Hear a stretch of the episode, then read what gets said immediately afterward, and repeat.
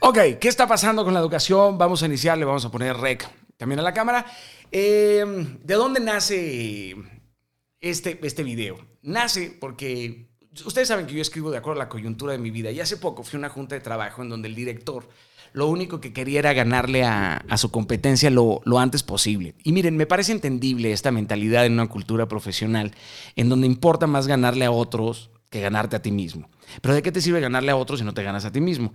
Es absurdo continuar con esta ideología que creo que es obsoleta. Miren, claro que la competencia activa la competitividad y por añadidura eleva los estándares de una industria, pero considero que cualquier empresa o cualquier emprendedor que se atreve a entregar todo su potencial por tan solo derrocar a su competencia, termina por perderse enormes oportunidades de innovación.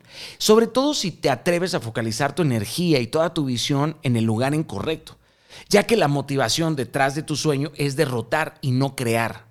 O sea, no, no hay un deseo de expandir las oportunidades a nivel, ya sea local o global. Creo que toda compañía debería de enfocarse en mejorar la sociedad y en generarle valor a la misma. Las compañías emprendedores hoy deben de pensar en los competidores que aún no existen. O sea, en aquellos que aún ni siquiera son famosos o exitosos. O sea, yo creo que el CEO de Netflix hoy tiene que estarse preparando para competir con un joven de 15 años o de 16, de 16 años que entiende mejor el futuro que él. O sea, creo que la compañía debe de enfocarse en competir contra ella misma, en vencerse a ella misma. Por ejemplo, Creo que de no prepararse las empresas o los empleados actuales en una constante innovación sobre la preparación profesional, pero sobre todo en la preparación espiritual, es la única manera real de crear un equipo de alto rendimiento. Y les prometo que si esto no sucede así, van a ser arrasadas en un cerrar y abrir de ojos por aquellos que sí están enfocados invirtiendo en la innovación del cableado humano. Miren nada más tantas compañías que hace años eran las vacas sagradas del mundo entero, tenían compañías que eran monopolios y en cuestión de meses perdieron no nada más el market share, sino el rumbo entero de los sueños de aquellas personas que construyeron esas compañías. Ahora, la infamia que hoy vivimos también en gran parte es consecuencia a la pérdida de valores.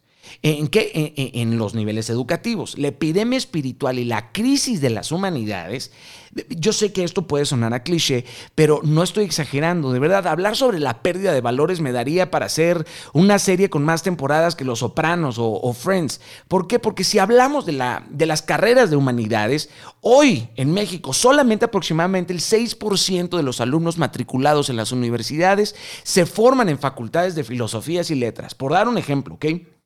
Claro que miles de jóvenes miran con desdén estas profesiones porque aseguran que se trata de conocimiento que es un conocimiento que es poco útil, o sea, que genera poco estatus y por supuesto de un porvenir profesional muy incierto. Dedicarte a ser filósofo no, no, te asegura dinero, ¿no? Pero seamos pragmáticos, de acuerdo a los hechos, en los últimos cinco años, casi ningún tipo de estudio ha salido bien parado en lo que respecta a la empleabilidad, ¿vale? Ahora sí, eh, si miramos la tasa de empleabilidad entre los que se han titulado en disciplinas humanísticas, no es significante más baja que las de otras carreras. ¿eh? Hace 40 años un licenciado en filología tenía en mente hacerse maestro de lengua y literatura.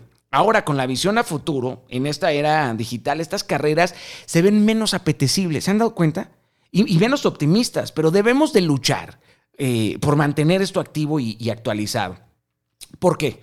Porque las enseñanzas emocionales y espirituales han perdido la capacidad de atracción en los últimos años, a pesar de los vertiginosos cambios tan terribles y dolorosos que se han producido en nuestra sociedad. Dense cuenta, hoy sabemos todo menos ser felices. Es, real. La educación emocional y espiritual es urgente, pero es urgente que se adapte a las nuevas demandas de la sociedad en la era digital. Es necesario, queridos, incorporar estas enseñanzas de una forma, qué sé yo, transversal ¿verdad? Y que esté orientada a la empleabilidad. Es una tontería pensar que las humanidades no son productivas. Sí lo son. No solo son empleables, sino fundamentales. Es urgente enseñarles a los jóvenes a expresarse a usar las palabras, a usar la lingüística, la lingüística de manera positiva y productiva. La lingüística no solo configura nuestra mente, y eso que les estoy dando un ejemplo, pero otro ejemplo más importante es fundamental para el desarrollo de la inteligencia artificial y de los lenguajes informáticos, la lingüística. O sea, si invertimos, muchachos, en la innovación de las ciencias humanas, seríamos otra Iberoamérica. De verdad. O sea, si aplicáramos pequeños pero profundos cambios en la, en la, metodología de enseñanza en las escuelas y en los hogares, el cambio sería radicalmente positivo. Y sé que este video no, no es para dar una disertación entera y precisa de cómo podríamos hacerlo, pero, es que si lo hiciera, pues, oh, este video duraría un año. Estoy aquí con la necesidad de escuchar el feedback de ustedes y edificar la idea de manera más profunda en conjunto con ustedes. Los títulos te certifican ante una compañía pero no ante la vida. Es probable que lo que aprendiste ayer sea obsoleto en un mes. O sea, la invención y reinvención son la esencia primaria para cualquier intento creativo de cualquier impacto profundo en la historia de la humanidad. Yo veo cómo en las escuelas les enseñan a desarrollar, por ejemplo, el espíritu creativo, pero se los enseñan a desarrollar de una manera mecánica. Esto es como tener un listado cuadrado para hacer poesía, ¿no? O sea, un listado de cómo debes de ser poeta. E, es absurdo. Miren, considero que las técnicas profesionales del ayer, en ocasiones, no, no, no generalizo, particularizo, e, entorpecen la creatividad que necesitamos ahora, porque delimitan la imaginación de los jóvenes a las reglas que están establecidas por algunos. O sea, seguimos usando ideas viejas y las ideas viejas se estorban. Debemos de saber que la imaginación es la máxima expresión de la libertad humana. Tu creatividad, tus reglas, tus límites. Así de simple. Si vas a imitar algo, mínimo tienes que superarlo. Y para superarlo, debes de entrenarte en la paciencia y en la diligencia. Esto no se enseña en las escuelas. No, de verdad. Bueno, bueno, hay tanto que decir y hacer, pero aquí les dejo este video para, para que lo escuchen y podamos platicar sobre este asunto que creo que es de suma, suma importancia. Así que si conocen a alguien que pudiese sumar una perspectiva, algún psicólogo, sociólogo, antropólogo, eh, de verdad sería espectacular que dejaran aquí sus comentarios o me los, hicieran llegar eh, a mi correo electrónico que va a aparecer aquí, aquí abajo. Eh, estoy buscando la manera de, empezar a crear contenido en conjunto con todos los que forman parte de esta bellísima comunidad y de todas estas plataformas eh, que llevan por el nombre Inquebrantables. Este proyecto no es un proyecto que es un culto a mi personalidad, es un proyecto que busca empujar, incentivar, generar valor y significado, empujar, exhortar a romper nuestro viejo vivir para elevarnos a nuevos estándares. Y la única manera en realidad de hacer esto es con la creatividad, la inventiva, la innovación humana, que es algo eh, simplemente eh, ilimitado, ¿vale? Entonces, mi pregunta hoy es, ¿qué está pasando con la, con la educación? ¿Qué piensan ustedes que está pasando con la, con la educación? Yo sigo trabajando desde hace más de 16 meses un proyecto de ley eh, bellísimo con el cual he trabajado con mentes brutalmente brillantes, de verdad, de todos los niveles desde la parte psicológica, la parte científica, la parte espiritual. ¿Para qué? Para llegar a un censo en donde podamos hacer una propuesta importante que sea un cambio fundamental para la historia de nuestras generaciones. Eh, ¿A qué voy con esto? Yo no, no, dejo de ver a los adultos, y más ahora, ¿no? Que hay seis generaciones conviviendo en un solo lugar, ¿verdad? Eh, el baby boomer con el millennial y ahora vienen los centennials. Y, yo no tengo pensado criticar a los centennials porque yo voy a ser el líder de esa generación, así como los adultos se quejan de los millennials y ellos son los, que lideraron a esa generación. Creo que nosotros como jóvenes no podemos permitir que se nos escapen los valores. Un mundo empresarial, un mundo eh, donde no existen reglas de ética profundo, un mundo que no vive en la simpatía, en la empatía, que no tiene la capacidad de expresión o de comunicación asertiva, es un mundo que va a ser eh, extremadamente peligroso. De por sí ya es peligroso el mundo en el que estamos, pero también es un mundo hermoso, bellísimo. Estamos pasando y viviendo la mejor, carajo, ya voy para 10 minutos. Eh, estamos viviendo la, mejor época de, la humanidad, de verdad, creo. Pero eh, sabemos todo menos ser felices. lo repito constantemente porque la, ignorancia se está apoderando de, nosotros. Tenemos mucha inteligencia, pero muy poca sabiduría. Y todos estos estímulos diarios que vivimos en las redes sociales y en nuestro caminar diario nos exhortan, nos empujan a, desvalorizar aquello que no tiene un precio, sino que tiene un valor incalculable para nuestras vidas. Las familias, eh, la parte espiritual, la parte emocional. ¿Dónde carajos están aquellos que estudian la felicidad? Y la gente podrá decir, bueno, es que la felicidad es tema de perspectivas. Carajo, sumemos tu perspectiva con mi perspectiva y a ver si podemos crear un horizonte 10 veces más profundo que nos permita por lo menos acercarnos a esto. Eh, bueno, ese es, el, ese es el punto. ¿Qué está pasando con, con la educación?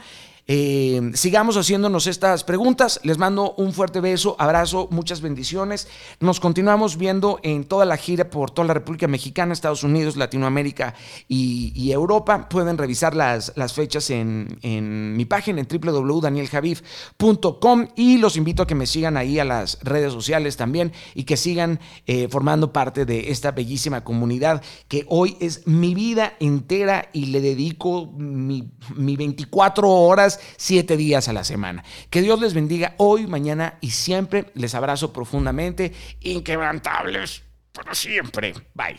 Ok, a ver si latino. ¿Lo lograré? ¿Cuáles son los aplausos?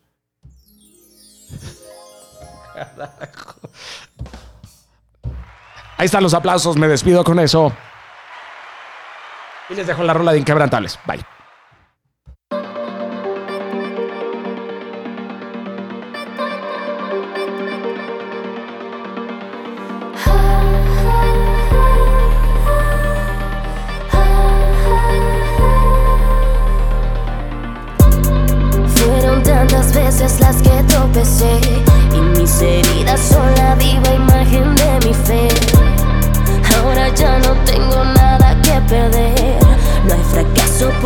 Sigo viva, estoy de pie. Y aunque sé que puedo volver a caer, otra vez de las cenizas voy a renacer. Yo decido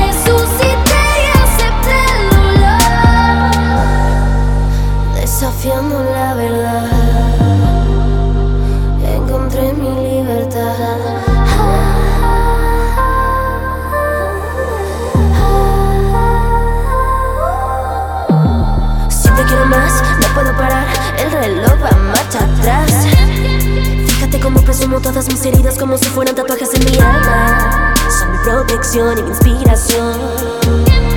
Mi protección y mi inspiración. Vengo preparada, eh, eh, eh. Siempre voy al mando, eh, eh, eh. Ay, no me podrás vencer.